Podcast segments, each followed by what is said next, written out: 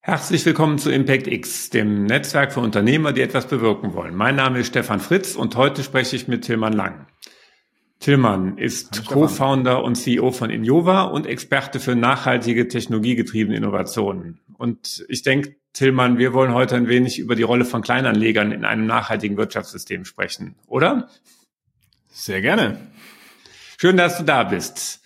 Danke so, lass uns mal starten mit so ein bisschen deinem Hintergrund. Du hast Informatik studiert, ist schon ein paar Jährchen her und Mathematik und warst dann vor der Gründung von Innova Manager bei McKinsey. Wie ist denn da deine Liebe zum Thema Impact entstanden? Ja, die Liebe war schon vorher da. Also ich bin eigentlich, ich war immer ein sehr grüner Mensch. Ich war von seit Kindesbeinen viel draußen, viel in den Bergen, viel in der Natur. Ähm, und ich bin Techie. Ich habe wie du schon gesagt hast, Mathematik und, und Informatik studiert. Habe mich ursprünglich mal auf eine sehr akademische Karriere ausgerichtet und habe dann erst so gegen Ende meines Studiums gemerkt, dass es auch die Businesswelt gibt. Und äh, genau, und die dann kennengelernt bei McKinsey.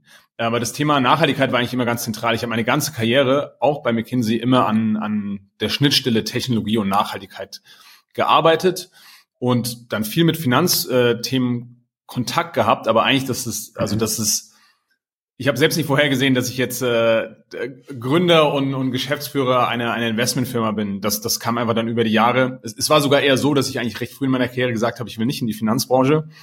Das war kulturell nie so mein Ding. Und dann aber eben halt gerade aus Nachhaltigkeitssicht ist mir über die Jahre immer klarer geworden, wie wichtig die Finanzbranche ist und dass da sehr viel weniger passiert als in anderen Branchen. Ja, in Energie, Transport gab es schon Innovationen. Ähm, in der Finanzbranche gab es wenig. Und dann war so ein bisschen der Gedanke, naja, wenn ich das ernst meine mit der Nachhaltigkeit. Ich habe im ersten Jahr meine Karriere geplätscht, dass ich eigentlich meine Karriere der Klimakrise widmen will. Wenn ich das ernst meine, dann kann ich nicht den Rücken drehen zur Finanzbranche und ähm, haben gemerkt, dass genau hier ein großes unternehmerisches Potenzial ist, was zu bewirken. Und daher kam die Idee. Und das war dann auch irgendwie der Nukleus zu, zu Innova, aber wie genau kam es dann zur Gründung? Ja, also das war erstmal genauso. Grundsätzlich, der, dem, das Finanzsystem ist vielleicht ein guter Punkt. Die, wie kam es zur Gründung? Äh, da muss ich eine kurze Geschichte erzählen von meinem Mitgründer Miro.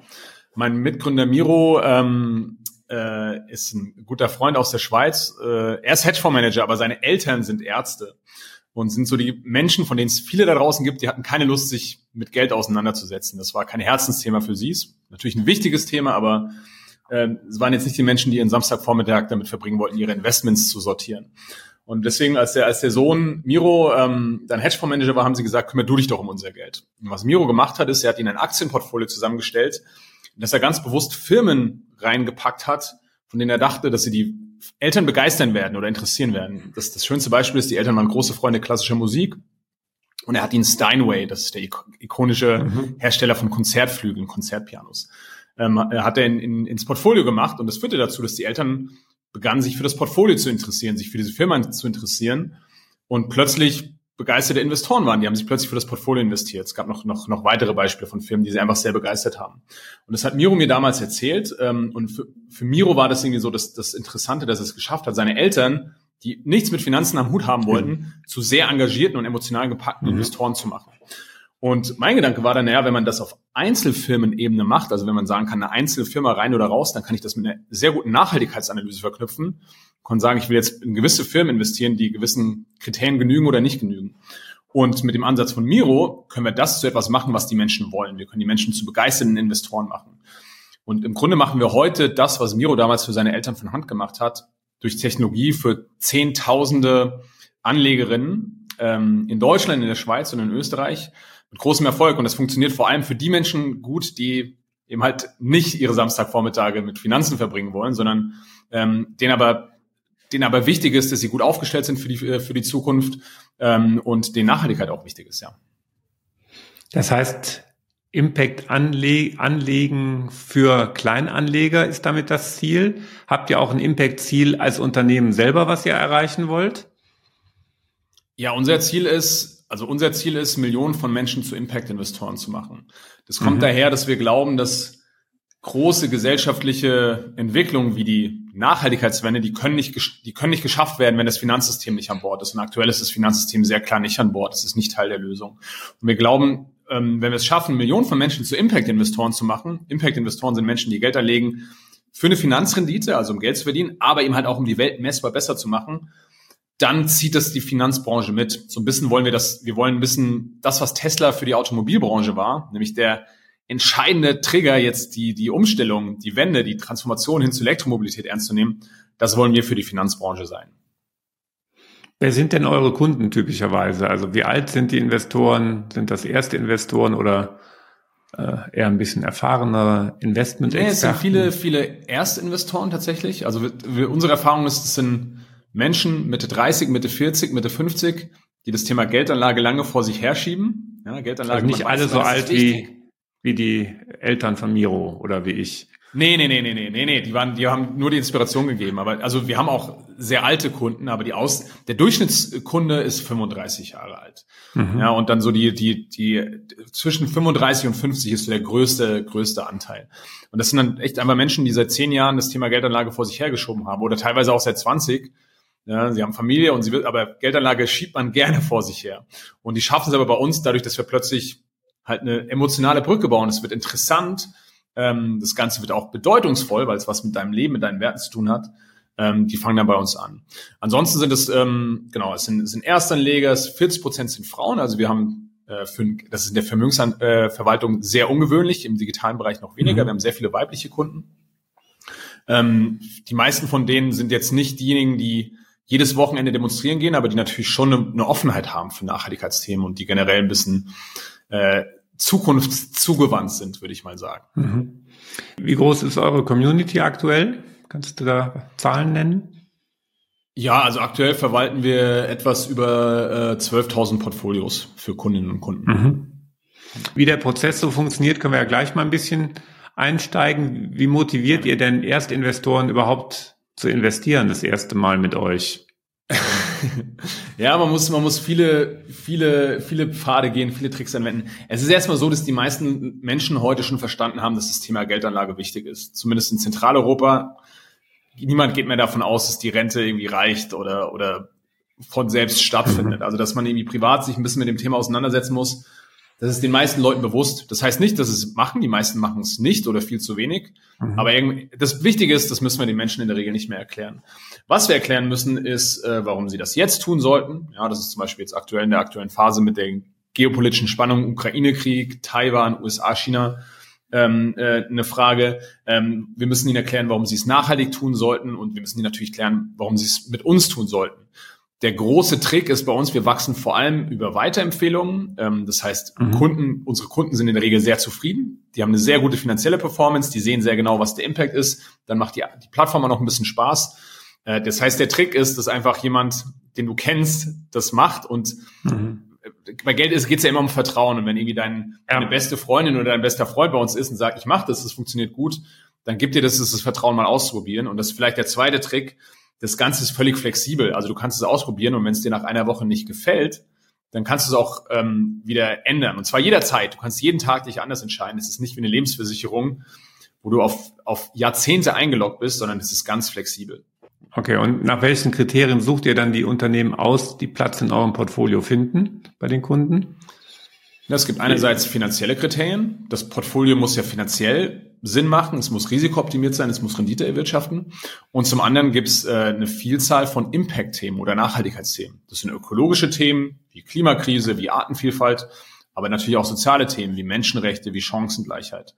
Und, Kannst du mal ein Beispiel für Unternehmen nennen? Das sind grundsätzlich Public-Unternehmen. Das heißt, es sind dann Aktien, die gekauft werden, die ins Depot kommen.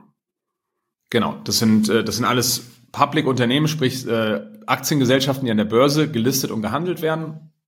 Und äh, die, die kommen dann ins Portfolio. Das reicht im Übrigen noch nicht für Impact, da kommen wir dann vielleicht später dazu. Ich, ja, also die Aktie unbedingt. kaufen selbst hat noch keinen Impact, da muss ich noch ein bisschen mehr machen. Nee, es gibt viele Beispiele. Ein schönes Beispiel ähm, sind wir bei der Klimakrise, ne? Windturbinenhersteller, also jemand, ein Turbinenhersteller oder wir haben dann, oder neben den Turbinen auch die, die Firma, die die Rotorenblätter herstellt. Das mhm. kann eine Firma sein im Bereich Klimakrise.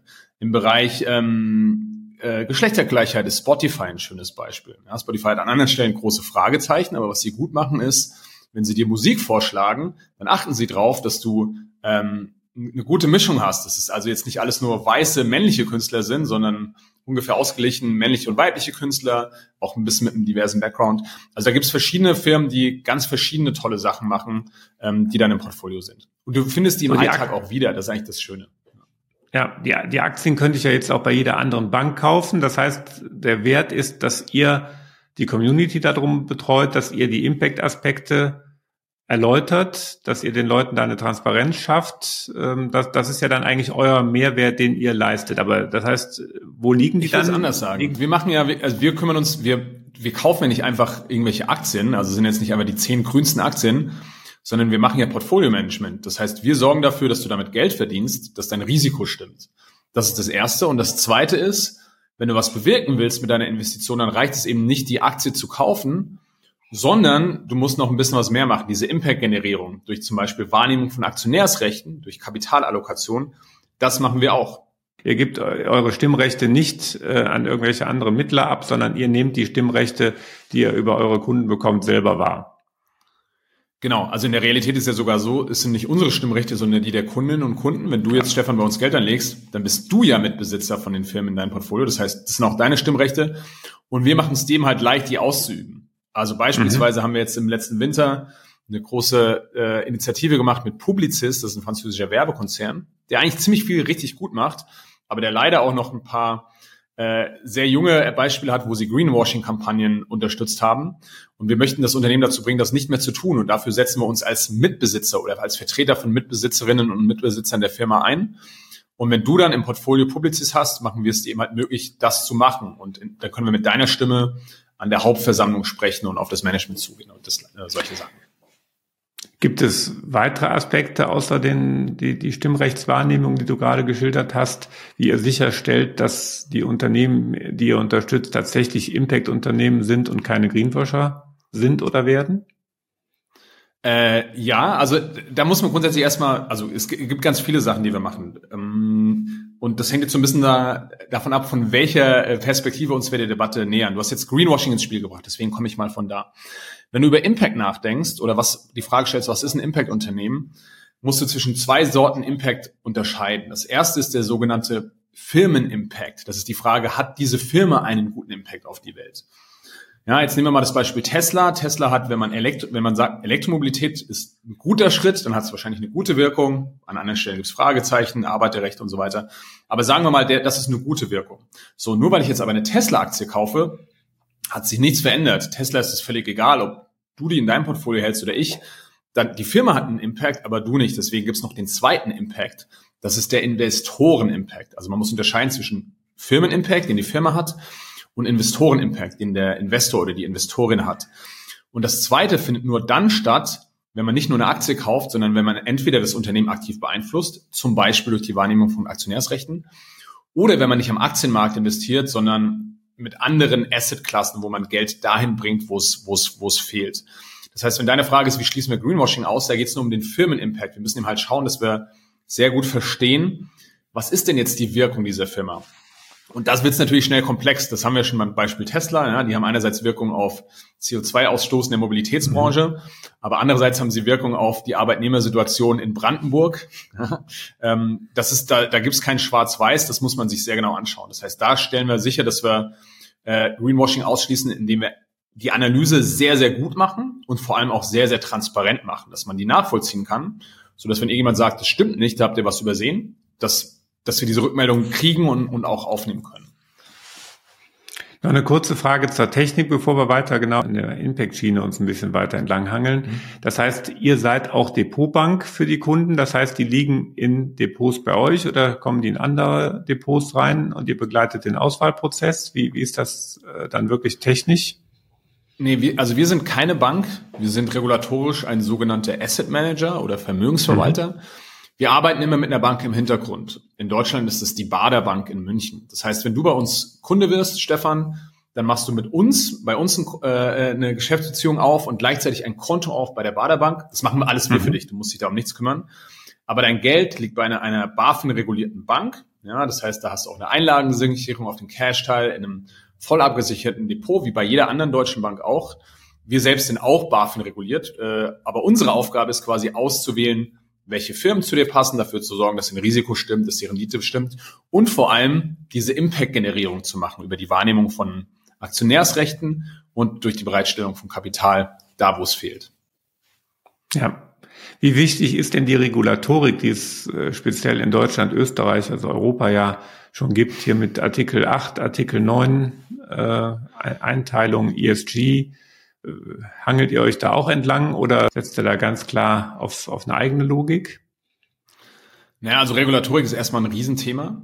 Ja, das beschäftigt uns sehr und auch alle anderen sehr bei der Nachhaltigkeit, bei vielen anderen Themen. Ist auch, ist auch generell gut so. Ne? Finanzen sollten schon reguliert sein. Ähm, ob sie jetzt re gut reguliert sind aktuell, ähm, kann man in Frage stellen. Auf Nachhaltigkeitsseite ähm, äh, ist es so, dass dass wir schon viele eigene Ansätze machen. Wir sind natürlich regulatorisch konform mit dem, was der, was der Gesetzgeber, also die EU und dann auch in Deutschland der Regulator, die BaFin, in der Schweiz die FINMA, ähm, von uns verlangen. Das setzen wir alles um. Ähm, aber wir sind zum Beispiel kein Fonds. Das heißt, die Artikel 8, Artikel 9 Logik, von der du sprichst, die ist auf uns gar nicht anwendbar, weil du kriegst ja bei uns dein personalisiertes Portfolio und eine andere Kundin kriegt ja ihr eigenes personalisiertes ja. Portfolio. Das ist also kein Fonds.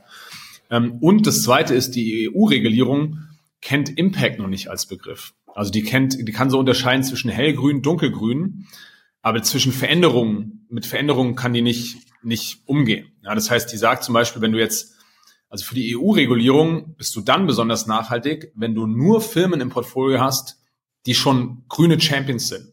Ja, und das ist ja auch erstmal fair, die sind, die sind, die haben es quasi schon geschafft. Aber wenn dein Anspruch als Investor jetzt ist, einen Beitrag zu leisten zur Bewältigung der Klimakrise, dann musst du natürlich auch mit Firmen arbeiten, die, die es nicht schon geschafft haben, sondern die du erst dahin kriegen musst. Konkrete ja. Frage, die ich, die ich ja schon mehrmals beleuchtet habe in, in meinen Podcasts. Ist RWE damit investierbar für euch? RWE ist für uns nicht investierbar, nein. Okay. Warum nicht? Also das. Also die, also die machen jetzt, die machen jetzt im laufenden Jahr ja über 40 Prozent mit Windenergie, investieren in, in massiver Form in das Gebiet. Das ist ja, ja so ein was, Thema, was ich schon mehr als einmal beleuchtet habe unter dem Aspekt, bringt uns die Regulation auf den falschen Weg, weil sie eigentlich Bestandsinnovation verhindert. Ne? Also es ist so, wenn, RW, wenn RWE einen glaubwürdigen Pfad hätte, auf Erneuerbare umzust äh, umzustellen, und dieser, äh, mit diesem Pfad meine ich Investitionen an der richtigen Stelle und keine Investitionen an der falschen Stelle und wirklich ein Commitment, dann wären die sehr wohl investierbar. Dann, dann sollte man sogar in die investieren, die unterstützen, weil das, das sind ja, wir brauchen ja solche Firmen, die diesen Weg mitgehen, die Teil der Lösung werden wollen. Bei RWE konkret fällt es mir schwer, das zu sehen. Natürlich investieren die viel Geld in, in, in Windenergie, aber schau mal, wie viel Geld die in andere Sachen investieren. Also wir leben im Jahr 2023, wo es einen breiten äh, wissenschaftlichen und im Übrigen sogar politischen und gesellschaftlichen Konsens gibt, dass weitere Investitionen in fossile Infrastrukturen uns dem Abgrund näher bringen, dem wir uns nähern mit der Klimakrise.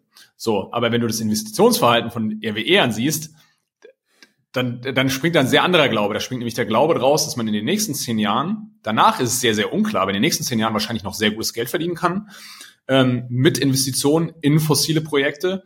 Und das tun sie und darauf setzen sie. Das heißt, sie haben einen sehr kurzfristigen Blick. Das ist auch leider im, kapitalistischen System, was wir aktuell aufgebaut haben, so ein bisschen halt verankert, ja, ähm, im, im, im Top-Management. Aber RWE ist für uns kein gutes Beispiel. Es gibt andere Firmen, äh, wo das sehr wohl der Fall ist. Also wenn du dir die Firma Orsted, das ist so ein bisschen das frühere RWE von Dänemark, ähm, mhm. anschaust. Mhm. Das ist also ein Energiekonzern aus Dänemark.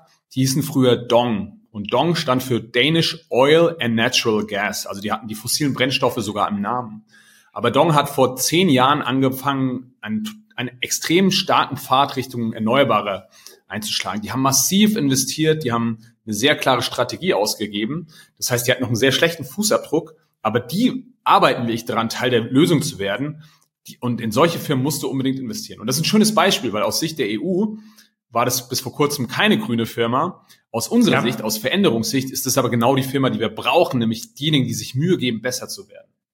Okay, das heißt, ihr guckt euch, ihr guckt euch die Sachen dann schon ein bisschen tiefer an, geht nur auf die reine ESG-Logik äh, und, und guckt schon ein bisschen dahinter. Eine Frage dann nochmal zu Dong und RWE. Das heißt ja, da ihr Dong empfehlt, gehe ich davon aus, kann man daher ja nachlesen, wie eure Einstellung dazu ist und warum ihr das positiv mhm. findet und kann da, wie du eben geschildert hast, die Begründung auch bei euch finden.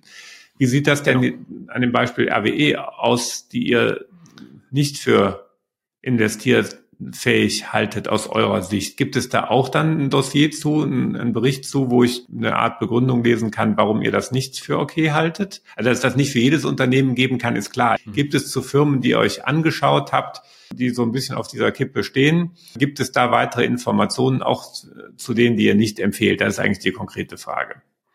Nee, das, das, das machen wir nicht. Wir sind ja keine Analysefirma oder keine Firma, die jetzt Unternehmen betrachtet und dann äh, Research dazu veröffentlicht.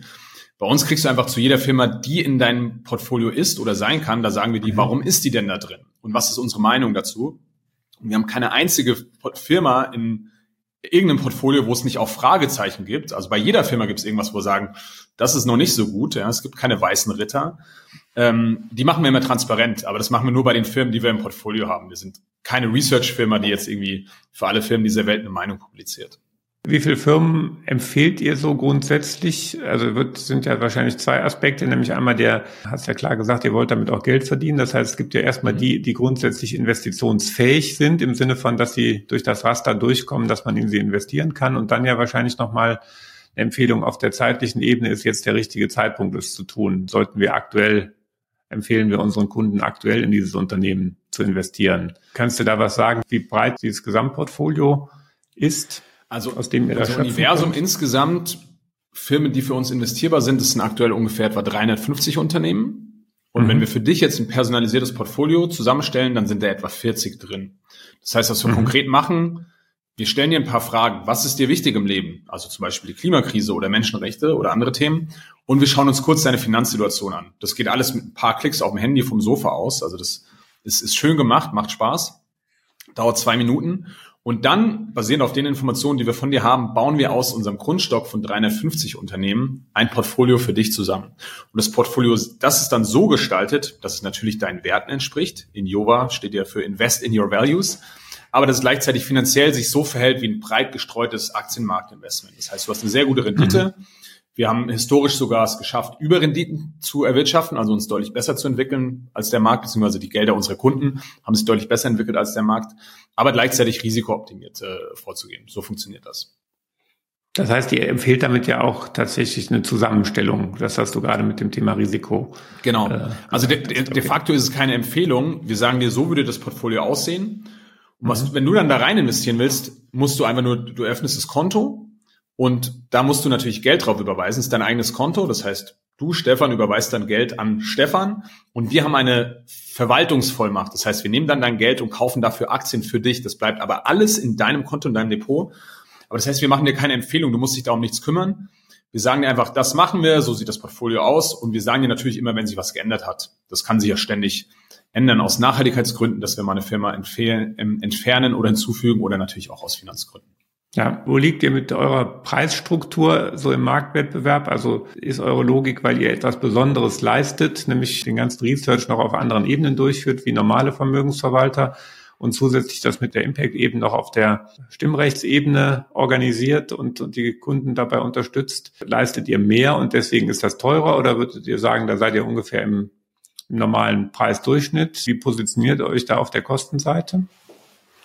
Ja, wir sind, wir sind sicher im normalen Preisdurchschnitt. Ähm, wir bieten natürlich deutlich mehr. Also eine Impact-Generierung kriegst du sonst einfach gar nicht mhm. als, als Anleger, der nicht Millionen investiert. Wenn du Millionen investieren willst, bei einer Privatbank kriegst du das. Aber wenn du nicht Millionen investieren willst, sondern vielleicht nur 2000 Euro oder 200.000 Euro, kriegst du das sonst gar nicht.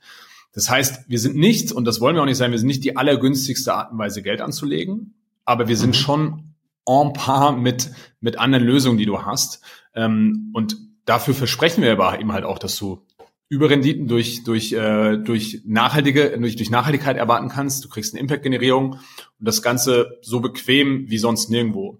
Und dann haben wir noch ja. so ein paar Zusatzfeatures. Wir sind eine Schweizer Firma, wir nutzen das Schweizer Finanzwissen. Das heißt, du kriegst ein hohes Maß an Sicherheit, an jahrzehntelange Methoden.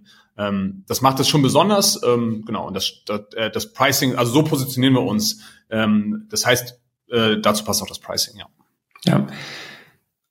Was gibt es für ein Reporting für die Kunden von euch? Gibt es auch ein Impact Reporting? Ja, natürlich. Also du hast eine, du hast als Kundin, als Kunde hast du eine App und da siehst du jeder Tag, jederzeit ähm, natürlich deine die Entwicklung deines Portfolios auf finanzieller Seite und auch auf Nachhaltigkeitsseite. Und das sind einerseits, kannst du dir das vorstellen, da sind einfach Indikatoren, Kennzahlen, ja, zum Beispiel CO2, Impact und dergleichen. Und darüber hinaus gibt es dann aber auch Berichte, was wir jetzt gemacht haben. Also beispielsweise, ich sprach ja vorhin davon, unsere Initiative mit Publicis, der französischen Werbefirma, die kein Greenwashing mehr machen sollen. Darüber berichten wir dann auch. Da erzählen wir, wir waren jetzt bei der Hauptversammlung. Das und das ist passiert. Wir haben jetzt eine Allianz gebaut aus Investoren, die insgesamt 16 Milliarden Euro verwalten, die sich bei Publicis unter unserer Führung als Innova dafür einsetzt. Und das, das kriegst du alles in der App zu sehen, das ist Teil des Reportings. Mhm. Und dann kriegst du natürlich noch so langweilige Sachen wie ein, wie ein Steuerauszug am Ende des Jahres. Gibt es auch, sag ich mal, Technologietrends, auf die ihr setzt und die ihr noch untersucht oder, oder andere Kriterien, äh, was man so von anderen Asset Managern, Vermögensverwaltern so ein bisschen kennt, wo die sich darauf spezialisiert haben? Oder ist der Fokus ganz klar eben Impact? Ja, der Fokus ist, ist ganz klar Impact. Auf Finanzseite nutzen wir einfach die seit Jahrzehnten e-, etablierten Portfolios, also die äh, Methoden, die Art und Weise, wie wir dein Geld verwalten. Das ist genau das, wie das eine Privatbank mit einem Multimillionär macht. Wir haben es einfach digitalisiert. Äh, mhm. Aber das sind ganz, ganz erprobte äh, Methoden nach der sogenannten modernen Portfoliotheorie. Ähm, natürlich haben wir Technologie genau im Auge. Wir sind ja selbst Techies. Ja, wir sind, also wir sind eine Technologiefirma. Alles, was wir, bei uns arbeiten ja nicht hunderte gut bezahlte Banker, sondern bei uns arbeiten ein paar gut bezahlte Portfolio, äh, paar Experten im Portfolio-Management, die eine Technologie bauen und ein paar Impact-Experten, die eine Technologie bauen. Ähm, das heißt, wir schauen uns schon Technologietrends an. Also natürlich schauen wir uns äh, AI genau an und überlegen auch, wie Generative oder wie Large äh, Language Models für unsere Kunden einsetzbar sind, für unsere Analyse einsetzbar sind, für unsere Mitarbeiter einsetzbar sind. Das schauen wir uns genau an. Aber wir sind jetzt nicht diejenigen, die wir haben zum Beispiel nie was mit Krypto gemacht. Das war eine Technologie, die wir auch sehr interessant finden, die aber mit unserem Modell nichts zu tun hat. Ähm, außer vielleicht in Spezialanwendungen. Ja, du kannst Krypto nutzen, um manche Projekte zu finanzierbar zu machen über Tokenisierung. Aber unser Ziel ist jetzt nicht, jeden Technologietrend mitzumachen. Unsere aus, wir sind aus reiner finanzieller Sicht sind wir ein sehr langfristig orientierter Asset Manager. Was wir einfach dazu bieten, ist eben halt Impact Nachhaltigkeit. Aber auch dafür Aber habt ihr euch entschieden, das genau so zu machen, wie es macht und seid nicht ein normaler Fondsanbieter geworden? Ja, wir glauben, dass ein, also ähm, ich bin ganz, als du gefragt hast, wie kam es zur Gründung, habe ich ja diese Story erzählt mit Miro und seinen Eltern. Mit dem Engagement, das, ne? Genau, so ein bisschen die, die, die, die, die Magie kommt ja daher, dass die Menschen verstehen, was los ist. Also das, was für die Menschen oft nicht funktioniert, also der Grund, warum die Leute Finanzen immer vor sich herschieben, normalerweise sollst du in einen ETF investieren und der heißt dann DBX Trackers, MSCI, SRI, irgendwas. Das ist ein Name, der geht über drei Zeilen und keiner versteht ihn. Das schreckt viele Leute ab, verstehst nicht, was drin ist, dann ist er irgendwie synthetisch repliziert oder, oder auch nicht, thesauriert oder nicht.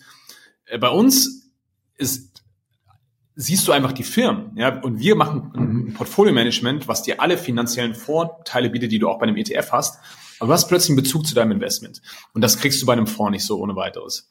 Dann gibt es noch eine ganze andere Reihe technische Gründe. Also bei einem Fonds hast du andere Fragen, wenn du Aktionärsrechte ausüben willst, du hast regulatorisch ganz andere Anforderungen. Aber für uns, der Grundansatz ist ja, wir wollten eine nachhaltige Geldanlage machen, die Menschen wollen. Und mhm. ähm, für dieses, was die Menschen wollen, Ansatz war dieser Einzelaktienansatz äh, relativ entscheidend und dann eben halt auch für die Impact-Generierung. Du hast gerade schon mal ein bisschen was zu eurem Team erzählt. Wie habt ihr euer Team zusammengestellt? Was ist euch da besonders wichtig? Sind das alles überzeugte Impact-Denker oder worauf habt ihr im Detail geachtet? Was war euch wichtig bei eurem Team? Ja, das sind, also zwei Sachen sind wichtig. Erstens müssen die alle überzeugte Impact-Leute sein. Ja, also die, wir kompromittieren uns auf keinen Fall irgendwie bei, beim Sinn des Unternehmens. Aber das zweite ist, es müssen hochtalentierte, richtig, richtig, also müssen einfach Spitzenleute sein.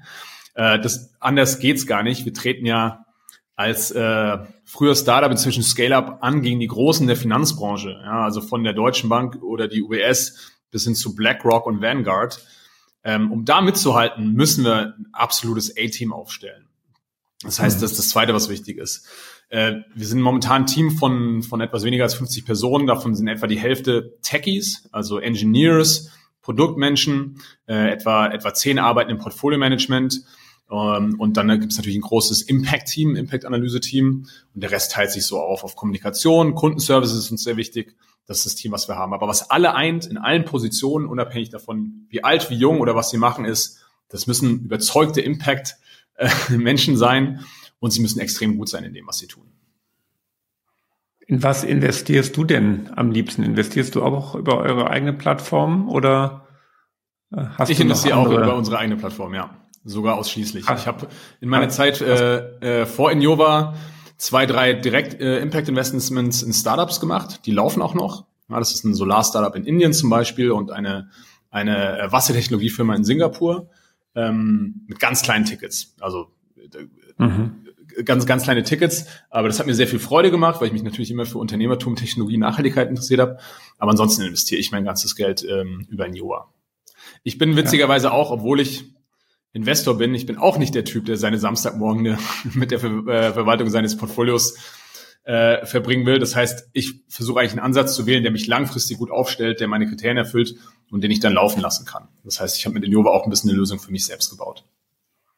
Jetzt haben wir ja die ganze Zeit über Impact Investing gesprochen und wie man Leute genau dahin bringen kann, dass sie das mit, mit Herzblut machen. Ihr als Team, die das Produkt, die, die Leistung zur Verfügung stellt und eure Kunden, die ihr engagieren wollt, die ihr mit, mit da reinziehen wollt, erfordert Impact Investing nicht auch eine spezielle Art von Unternehmern? Das ist ja so ein bisschen mein Thema. Sind das nicht dann Impact-Unternehmer, die es bedarf, um solche Firmen zu leiten? Und ist das nicht was, wo wir noch ein bisschen Wert drauf legen müssen, wo wir uns auch gesellschaftlich Gedanken machen müssen, wie wir die entwickeln können, wie wir die finden, wie wir die ermutigen können, Unternehmen, neue Unternehmen aufzubauen, die mal dann irgendwann auch an die Börse gehen und in die ihr dann irgendwann auch mal investieren könnt? Ähm, doch sicher. Ich glaube, das braucht sicher nicht einen anderen Typus Unternehmerinnen, Unternehmer. Die gute Nachricht ist, also da gibt's natürlich auch nicht schwarz-weiß und vor allem sind es, also ich glaube, man ist da nicht als Mensch für immer eingenordet. Also ich kenne zum Beispiel sehr überzeugende Impact-Unternehmerinnen und Unternehmer, die früher nicht Impact gemacht haben, sondern denen das jetzt einfach wichtig geworden ist. Das ist ja eine gesellschaftliche Transformation. ich glaube generell glücklicherweise das Thema Bedeutung im Job zu finden und was zu bewirken, was einem wichtig ist, das war ja vor 20 Jahren einfach, also in unserer Elterngeneration gab es das nicht, ja. Da, da, das war nichts, was man erzählen konnte. Heutzutage ist es bei Gründern, bei Unternehmern wie auch sonst in der, in der Gesellschaft viel akzeptierter. Deswegen haben wir viel mehr Impact-Gründer. Ähm, äh, äh, gleichzeitig, was du sagst, stimmt natürlich. Also es gibt ein paar Sachen, die wir noch überwinden müssen. Also das Venture-Kapital funktioniert an vielen Stellen immer noch genauso wie früher. Auch da gibt es Verbesserungen. Es gibt jetzt tolle neue Fonds, wie zum Beispiel Enu von Ferry und Fabi Heilemann. Es gibt den World Fund in Deutschland. Es gibt Ananda in München die nicht nur nach kommerziellen waren, waren äh, schon beide im Podcast. ah super, super die nicht nur, die, die quasi, die schauen sich sehr genau an, ist es eine Firma, die Geld verdienen kann, also kommerziell nachhaltig sein kann, aber die in ihre Due Diligence auch anschauen, haben die denn eine Wirkung? Und wenn die jetzt nicht eine gewisse Wir Mindestwirkung entfalten können, investieren wir gar nicht in die. Ähm, aber klar, was sind denn die Anreize eigentlich für einen Unternehmer? Es ist zum Beispiel, ähm, kann ich, wie kann ich zum Beispiel, wir haben in Jova mit einem Zweck, mit einem Purpose gegründet. Wie schaffe ich es denn als Unternehmer, als Gründer, die Firma irgendwann weiter zu verkaufen und sicherzustellen, dass der, dass der Zweck erhalten bleibt. Ja? Wie schaffe ich es, das Wachstum mit dem Zweck äh, unter einen Hut zu bringen? Und da gibt's noch noch wenig Beispiele und Frameworks. Ähm, da müssen wir noch, noch selbst auch als Gründer, als Unternehmer, als Venture-Industrie äh, sehr innovativ sein. Da gibt's die Extrembeispiele wie Patagonia. Ja, ich mache die, die Menschheit oder den Planeten selbst zum Hau Hauptaktionär meiner Firma. Ähm, bei Innovas einer unserer Ansätze ist das große, also die zweitgrößte Aktionärsgruppe sind unsere Mitarbeiter, ja, die auch sehr lang, mhm. langfristig denken. Ähm, das ist in Deutschland aber steuerlich eine Katastrophe. ja. Also da gibt's schon ja. an vielerlei Stellen äh, Sachen, die man, die man ähm, besser machen, also die wir noch viel besser machen können, wenn wir, wenn wir Unternehmertum und Impact näher aneinander bringen möchten. Du hast eben ja so ein bisschen die Finanzbranche als ein bisschen verschlafen dargestellt. Zu dem Zeitpunkt, als ihr gegründet habt, dass da noch kein richtiges Angebot gab. Wie siehst du das heute, ein paar Jahre nach der Gründung? Tut sich da was? Gibt es noch andere? Du hast gerade im VC-Umfeld New World Fund angesprochen. Vielleicht als kleine Info, like gerne den Kanal an der Stelle, weil dann gibt es die spannenden Infos immer automatisch und schaut euch gerne auch nochmal die alten Folgen an mit spannenden Leuten, die genau in dem Umfeld unterwegs sind. So, aber genau die Frage, die ich ja gerade stellen wollte, wie sieht es in der Finanzbranche aus? Entwickelt die sich? Merkt man, dass es da immer mehr Aktivisten ja, gibt, sie, die, die daran was verändern wollen? Sie entwickelt sich schon. Ja, man kann jetzt nicht sagen, dass sich nichts tut. Sind Geschwindigkeit und Richtung so, wie wir sie uns wünschen? Nein, natürlich nicht. Aber es ist schon, es ist ein völlig anderes Bild, was wir sehen, als vor fünf, sechs Jahren. Also jetzt bei den Venture-Beispielen, äh, Ananda ist absoluter Pionier, die gibt es schon sehr lange, aber den World Fund und ANU gab es vor vier Jahren noch nicht. Ja, und ja. Ähm, äh, wenn du jetzt über die klassischen Banken nachdenkst, die, die können ja gar nicht mehr anders. Die müssen jetzt Nachhaltigkeit machen, aus regulatorischer Sicht, aber auch weil die Kundinnen und Kunden das einfordern. Äh, machen sie das irgendwie mit Leidenschaft und Überzeugung? Ich würde jetzt mal sagen, zumindest nicht alle. Ähm, bei vielen Deutsche Bank, DWS, drängt sich die Frage auf, ob es da nicht so, sogar irgendwie so einen gewissen äh, unlauteren äh, Intent dahinter gibt. Da beschäftigt sich auch die Staatsanwaltschaft damit. Ähm, naja, das heißt, es ist irgendwie schon, also mein Eindruck ist nicht, dass die, dass die Industrie das bisher als Chance sieht, sondern schon eher als Zumutung oder, oder Pflicht. Aber da gibt es natürlich auch andere Beispiele. Es gibt Banken, die dem Thema sehr offen gegenüberstehen. Auch da gibt es Pioniere, die das schon Ewigkeiten machen, die GLS Bank in Deutschland GLS, beispielsweise. Ja. In der Schweiz gibt es die Alternative Bank Schweiz. Ähm, und die haben es heute viel einfacher, weil die, vor allem die Anlegerinnen und Anleger oder auch die Kunden und Kunden, die sind sensibilisiert. Und was sich auch geändert hat, als wir gestartet sind, 2017, war den Menschen nicht bewusst, dass Finanzen ein Nachhaltigkeitsthema sind. Und ich glaube, inzwischen verstehen schon viele Leute, dass Finanzen ein Nachhaltigkeitsthema sind. Das mhm. heißt, das wird schon besser, ähm, aber es, als Selbstläufer würde ich es noch nicht bezeichnen. Was ist denn neben Impact Investing für dich der wichtigste Schritt, wenn wir die Gesellschaft weiter enablen wollen, in Richtung Impact zu gehen und um eine wirklich nachhaltige Welt gestalten zu können? Also der wichtigste Schritt, das Wichtigste, was wir alle machen können, ist wählen. Ich glaube, also wir kommen, also wenn du mit Wissenschaftlern sprichst, die Ursache der Klimakrise ist ja Marktversagen. Ja, das ist irgendwie, also es gibt ja gewisse Menschen, die dann immer sagen, ja, der Markt regelt das alles. Das kann ja auch sein, aber am, am Schluss regelt der Markt halt nur die Sachen entlang der Rahmenbedingungen. Wir haben uns irgendwann da entschieden, dass Kinderarbeit nicht Teil des Marktes sein sollte. Deswegen haben wir heute keine Kinderarbeit mehr. Das liegt nicht daran, dass der Markt von selbst sich gedacht hat, dass das nicht das Richtige ist. Und bei der Nachhaltigkeit ist auch so, wir brauchen äh, wir müssen über, über die Politik gehen, über die Gesetzgebung gehen. Das ist ein ganz entscheidender Push. Also andere Rahmenbedingungen schaffen. Du hast ja ein paar angesprochen. Wie schaffen wir es, mehr Unternehmertum mit einem Impact-Geist zu fördern? Äh, aber ein anderer großer Hebel auch über die Politiker ist, was subventionieren wir eigentlich? Ja, also wir subventionieren, es wird viel darüber gesprochen, wie viel Geld wir, mit wie viel Geld wir Wärmepumpen in Deutschland oder, oder erneuerbare Energien subventionieren. Äh, wir subventionieren nach wie vor fossile Brennstoffe und, und äh, Verbrennermotoren mit Unsummen und das, da gibt es viele Beispiele. Und da die richtigen Leute an die richtigen Stellen zu wählen, das ist ein ganz, ganz wichtiger Impact-Hebel für jede Einzelne und jeden Einzelnen. Ähm, und da die Rahmenbedingungen zu nutzen, die wir als Gesellschaft haben, weil es gibt ja eigentlich einen gesellschaftlichen Konsens, ähm, diesen, diesen Konsens in, in Aktionen, in Handlungen und Rahmenbedingungen umzusetzen, das ist ganz entscheidend. Ja, und dazu natürlich Unternehmertum, Innovation, Offenheit für Neues, Neugier. Ich, also ist ja nicht so, dass die Nachhaltigkeitswende alles schlechter macht. Wir haben, wir kommen auf viele coole neue Ideen. Äh, viele der Trends, die wir heute sehen, wir haben vorhin darüber gesprochen, Bedeutung wird wichtiger. Die sind ja gut. Ja, die, die junge Generation, Generation Z, ist nicht mehr bereit, sich beruflich auszubeuten. Das irritiert zwar alle über 45, aber das ist jetzt nicht unbedingt eine schlechte Nachricht. Das kann ja schon sein, dass es uns gesellschaftlich gut tut. Es gibt viele, also da gibt es viele Schwierigkeiten, aber es gibt viele auch Sachen, die darauf hindeuten, dass sie unser Leben deutlich besser machen können. Und daran zu arbeiten macht einen heiden Spaß. Und ich glaube, uns dafür zu öffnen als Gesellschaft, das ist der entscheidende Schritt. Mhm.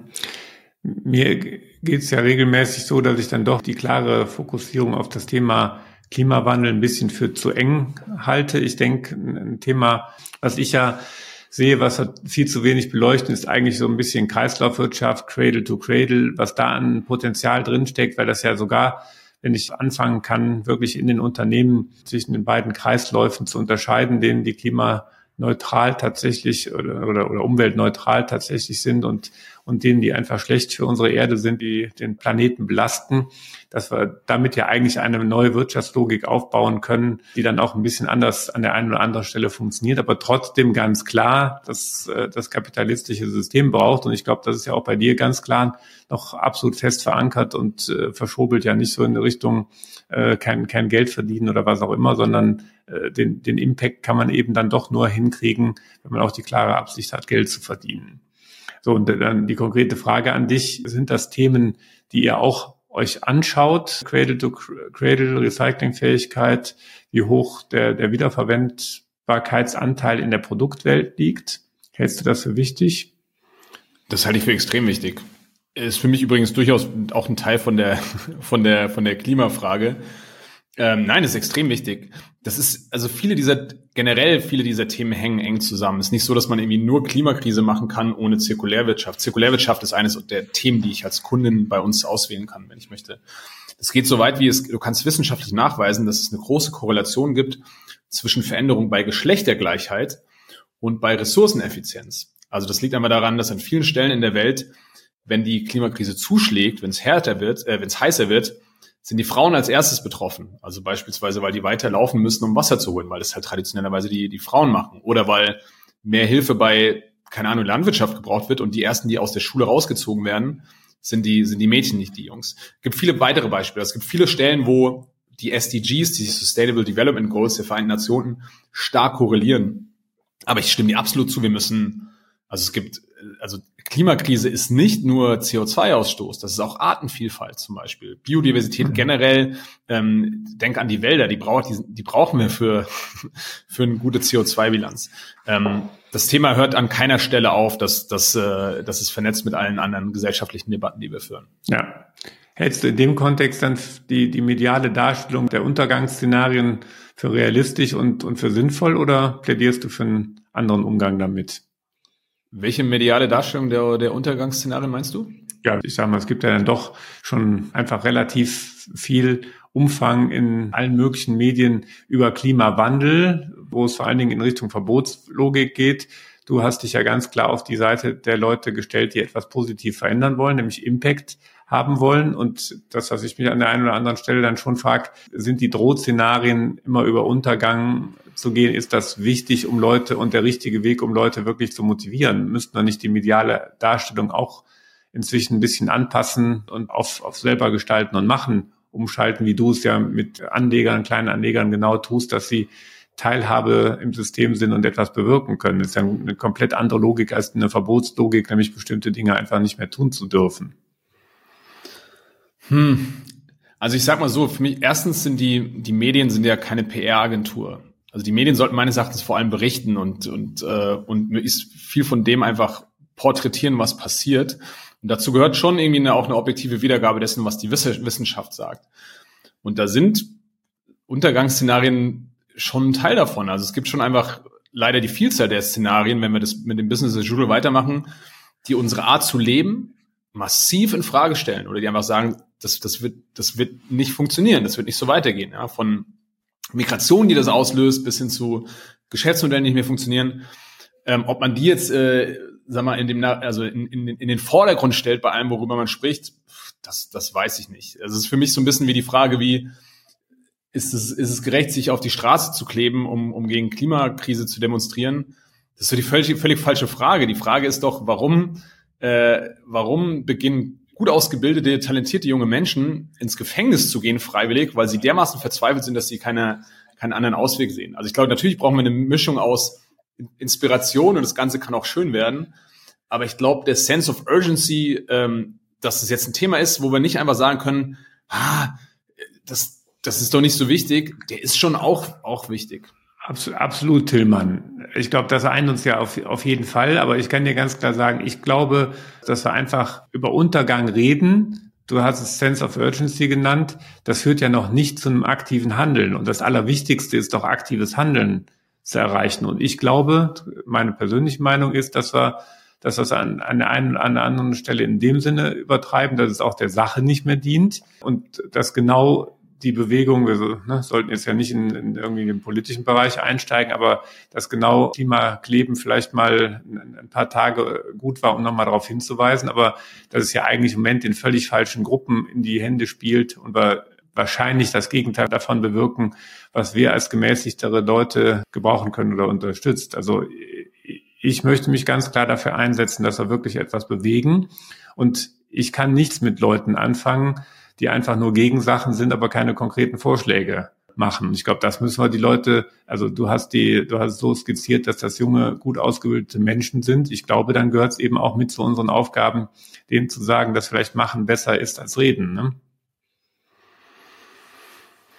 Ja, also ich, ich, ich, äh, da können wir in verschiedene, in verschiedene Stellen ähm, abtauchen. Also ich, ich meine, ich kann für uns sagen, unser Ansatz, ich habe vorhin gesagt, unternehmerisch sagen wir, wir wollen was wir versuchen eine Lösung zu entwickeln, die einerseits die Welt verbessert und die anderes, andererseits so strukturiert ist, dass Menschen sie einfach wollen. Also wir wollen jemand nicht mit dem Zeigefinger Absolut. sagen, du musst es benutzen, sondern wir wollen das, das schön machen und die Vorteile in den Vordergrund stellen. Und ich glaube, das ist schon wichtig, um, um jetzt gerade, unser Ansatz ist ja über den Markt, äh, über den Markt Sachen zu verändern.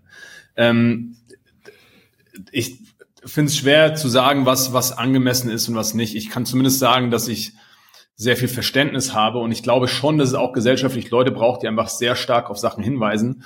Ich habe mal mit dem ähm, ähm, mit jemandem vom World Wildlife Fund gesprochen, vom WWF, über die Frage, wie eigentlich NGOs sich positionieren und was ihre Rolle ist. Mhm. Und der hat mir damals erklärt, der Unterschied zwischen Greenpeace und dem WWF ist, Greenpeace, also Greenpeace macht ja nur so eigentlich das, was du jetzt gerade ein bisschen kritisiert hast. Ne? Die seilen sich ab und machen transparente, die machen keine Vorschläge, sondern die sagen einfach nur, das geht so nicht. So, und der hat gesagt, die, die Rollenteilung zwischen Greenpeace und WWF ist, Greenpeace tritt die Tür ein und dann kommen wir als WWF rein und, und, und entwickeln mit denen Lösungen. Und er sagte aber, wenn Greenpeace die Tür nicht eintreten würde, dann würden die mit uns auch gar nicht sprechen. Das heißt, ich glaube schon, mhm. dass es eine, eine, eine Rolle oder auch eine Wichtigkeit gibt von, von Aktivisten, die einfach nur sagen, hier ist ein Problem und das ist richtig, richtig ernst. Es ist so ernst, dass eine junge Generation verzweifelt. Ähm, und die junge Generation, das ist ein komplexes, ist jetzt auch nicht so leicht, dass man einfach sagen kann, ja, dann überlegt euch doch, was wir anders machen können. Es gibt ja Ideen, es gibt wissenschaftliche Vorschläge, aber wir können ja jetzt auch nicht einmal der jungen Generation äh, äh, die Schuld in die Schuhe schieben und sagen, okay, dann kommt halt mit Ideen, dann machen wir Älteren alle mit. Ich glaube schon, dass es eine Rolle gibt dafür, einfach wach zu rütteln und zu sagen, hey, hört zu, das ist ernst. Und äh, von daher habe ich zumindest Verständnis dafür. Ja, ja okay. Können wir, glaube ich, dabei bewenden lassen, ist die gleiche Medaille, die wir dann noch nicht mal von unterschiedlichen Seiten, sondern vielleicht unter unterschiedlichen Winkeln angucken, wenn, wenn ich einfach sage, der wichtigste Punkt für mich ist einfach, dass auch wirklich was passiert. Ne? Und ja, klar, irgendwen braucht man, aber die Frage ist, wie weit man da gehen muss. Welchen Rat und Tipp würdest du den Kleinanlegern an die Hand geben für die nächsten Jahre, wenn sie Geld anlegen wollen? Der erste Tipp ist immer erstmal überhaupt Geld anzulegen. Und zwar je früher, desto besser. Die Regel, der beste Zeitpunkt zu investieren ist immer heute. Äh, also der, der, der beste ist vor 20 Jahren, der zweitbeste ist heute. Ähm, wenn man langfristig motiviert ist. Ne? Also wenn ich jetzt irgendwie möglichst schnell ein schnelles Geld machen will für nächste Woche, dann gilt das vielleicht nicht. Aber einfach mit der Geldanlage starten, weil langfristig ähm, nämlich kann ich dann jede Krise gut aus, ausbaden. Also das ist der erste Tipp, mhm. Geldanlage machen, nicht so viel, nicht, nicht, nicht, nicht überdenken, don't overthink it, einfach starten. Das ist das erste. Und das zweite ist, Nachhaltigkeit dabei als Chance sehen. Das macht Geldanlage einerseits spaßiger, aber es kann auch einfach die Rendite stark pushen. Also es gibt schon Gründe, ähm, warum Nachhaltigkeitsportfolios oder warum der Mythos, den es früher gab, dass Nachhaltigkeit Rendite kostet, heute eigentlich überhaupt nicht mehr diskutiert wird, weil viele nachhaltige Geldanlagen sich über Jahre sehr gut entwickelt haben. Ähm, und darüber hinaus kann ich ihm halt mit meinem Geld noch was Positives bewirken. Das heißt, mein Tipp wäre einfach schnell starten und Impact Investing eine Chance geben. Welche Pläne und Ziele habt ihr denn noch für die Zukunft von Innova? Unser Hauptziel ist, Millionen von Menschen zu Impact-Investorinnen zu machen ähm, und damit Impact Investing zum de facto Standard zu machen, dass es nichts Separates mehr ist, sondern dass es einfach überall so gemacht wird.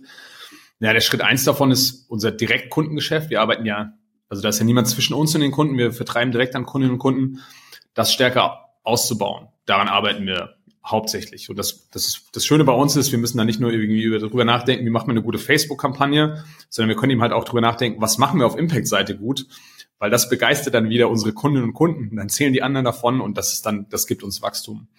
Äh, das zweite ist, wir bauen eine ganze Reihe strategische Partnerschaften auf momentan, wo wir dann anderen Finanzdienstleistern und Banken helfen, auch Impact Investing zu machen auch Millionen von, von Impact-Investoren zu machen. Denn gerade die Banken, die strugglen ja alle damit, Nachhaltigkeit irgendwie umzusetzen, am besten noch regulatorisch konform. Ähm, für, bei den Banken hat es noch keiner gecrackt und, äh, und wir haben eine Lösung, die jetzt seit sechs Jahren im Markt ist, für Kunden und Kunden gut funktioniert, finanziell sehr gut funktioniert und die setzen wir auch da ein. Ja, sehr cool. Du weißt, zum Schluss stelle ich jedem Impact X Unternehmer nochmal ein paar persönliche Fragen. Ich bin gespannt auf mhm. deine kurzen und knackigen Antworten. Die erste Frage. Was ist denn dein nächster großer Schritt und wie misst du den persönlichen Erfolg dazu? Erfolg ist für mich, wenn du von morgens bis abends das machen kannst, was du gerne machst. Und äh, das ist für mich eine Mischung aus Familie, Hobbys und mich leidenschaftlich für die Sachen äh, einbringen, die mich, die mich berühren. Und das ist, das habe ich momentan ganz, ganz gut so gebaut, dass genau das passiert mit meiner Arbeit bei Innova, meiner Familie. Ich habe zwei kleine Kinder, Nummer drei so unterwegs äh, und dann noch mit ein bisschen Skifahren und Mountainbiken mit meinen Freunden. Wohin bringst du deine Organisation in Jova in den nächsten drei Jahren und in welchen Schritten? Mm, äh, ich glaube, da würde ich genau die Antwort von der vorletzten Frage wiederholen. Wir wollen Millionen von Menschen zu Impact-Investoren machen. Und zwar schnell. Und die Schritte sind einfach unser bestehendes Modell, was sehr gut funktioniert, weiter hoch zu skalieren und die mhm. Technologie, die Impact-Arbeit, die wir machen, noch bei Partnern einzusetzen. Wen würdest du gerne kennenlernen und warum? Ähm, ja, da fällt mir viel zu ein. Also ich glaube, eine, eine Person, die mich sehr inspiriert, ist Edward Snowden. Also einfach seinem Commitment, das Richtige zu tun, auch wenn er persönlich dabei gar nichts gewinnt, nur für das Wohl anderer und der massiven persönlichen Kosten inspiriert mich einfach, wie man so überzeugt für das eintreten kann, woran man glaubt. Aber als du mir die Frage geschickt hast, musste ich auch an viele Musiker denken. Faber, Clouseau, Fahren Urlaub, also Menschen, die über mhm. Lange Zeit sehr kreativ sind, die sich der breiten Masse hingeben mit, mit, mit, mit Leidenschaft. Ja, gibt viele Menschen, die ich gerne treffen würde. Was war denn dein letztes Projekt oder Vorhaben, das du einstellen oder zumindest massiv anpassen musstest? Ja, da gibt's viele. Also wir, wir machen ständig Sachen, die wir, die nicht funktionieren, äh, die wir dann einstellen müssen. Wir probieren viel aus. Äh, wir haben beispielsweise im Winter viel Vertriebspartnerschaften mit anderen Firmen ausprobiert. Mit On-Shoes, mit Tier, also mit Firmen, die wir cool finden, die dann ihren Kunden in Jova anbieten. Wir bieten denen, also unseren Kunden, äh, diese Firmen an. Das hat aber nicht funktioniert, weil wir gelernt haben, dass wenn du jetzt einen Laufschuh kaufst, ist nicht der richtige Moment, dir zu sagen, übrigens Geldanlage ist auch gut. Das ist äh, einfach dann irgendwie mental gerade nicht der richtige Zeitpunkt. Das haben wir wieder gestoppt. Was war denn dein letzter großer Fehler, den du gemacht hast und was hast du daraus gelernt? Ich glaube, das letzte große Learning ist, das klingt wie ein Klischee, aber wenn du andere verändern willst, musst du, musst du dich selbst ändern. Das habe ich in den letzten ein, zwei Jahren immer sehr, also an ein paar Stellen sehr stark gemerkt. Das eine war mit unserem kleineren Sohn, als der im zweiten Lebensjahr war, war der eine Zeit lang, hat er sehr, sehr viel geschrien und, äh, und, äh, und schlecht geschlafen. Und ich habe es erst dann in den Griff gekriegt, als ich es geschafft habe, mich selbst viel mehr zu entspannen. Ich war total gestresst von der Situation. Und meine Frau und ich haben viel äh, drüber nachgedacht, mit vielen Leuten gesprochen. Als ich irgendwann geschafft habe, irgendwie das Ganze entspannter zu sehen und mehr als was, was auch vorbeigeht, hat er sich auch plötzlich total entspannt. Und das ist auch was, was ich bei, bei Kollegen oder auch Mitarbeitern immer merke, wenn ich irgendwie versuche, zu viel zu drücken oder so, oft muss ich einfach irgendwie bei mir selbst was machen, um eine Verhaltensveränderung bei jemand anderen auszulösen. Äh, das ist ein, das ist ein Fehler, den ich schon oft gemacht habe und wahrscheinlich noch oft mache, aus dem ich immer wieder neu lerne. Intrinsische Motivation ist ganz schön stark, ja, wenn man die, ja. Trigger findet, ja. Ja, und letzte Frage, mit welchem Unternehmer sollte ich aus deiner Sicht als nächstes hier bei Impact X mal sprechen und warum? Hast du einen Tipp für mich? Ja, also für mich immer, immer eine Ikone ist Philipp Schröder. Ähm, also jetzt von, von 1,55 Grad. Mhm.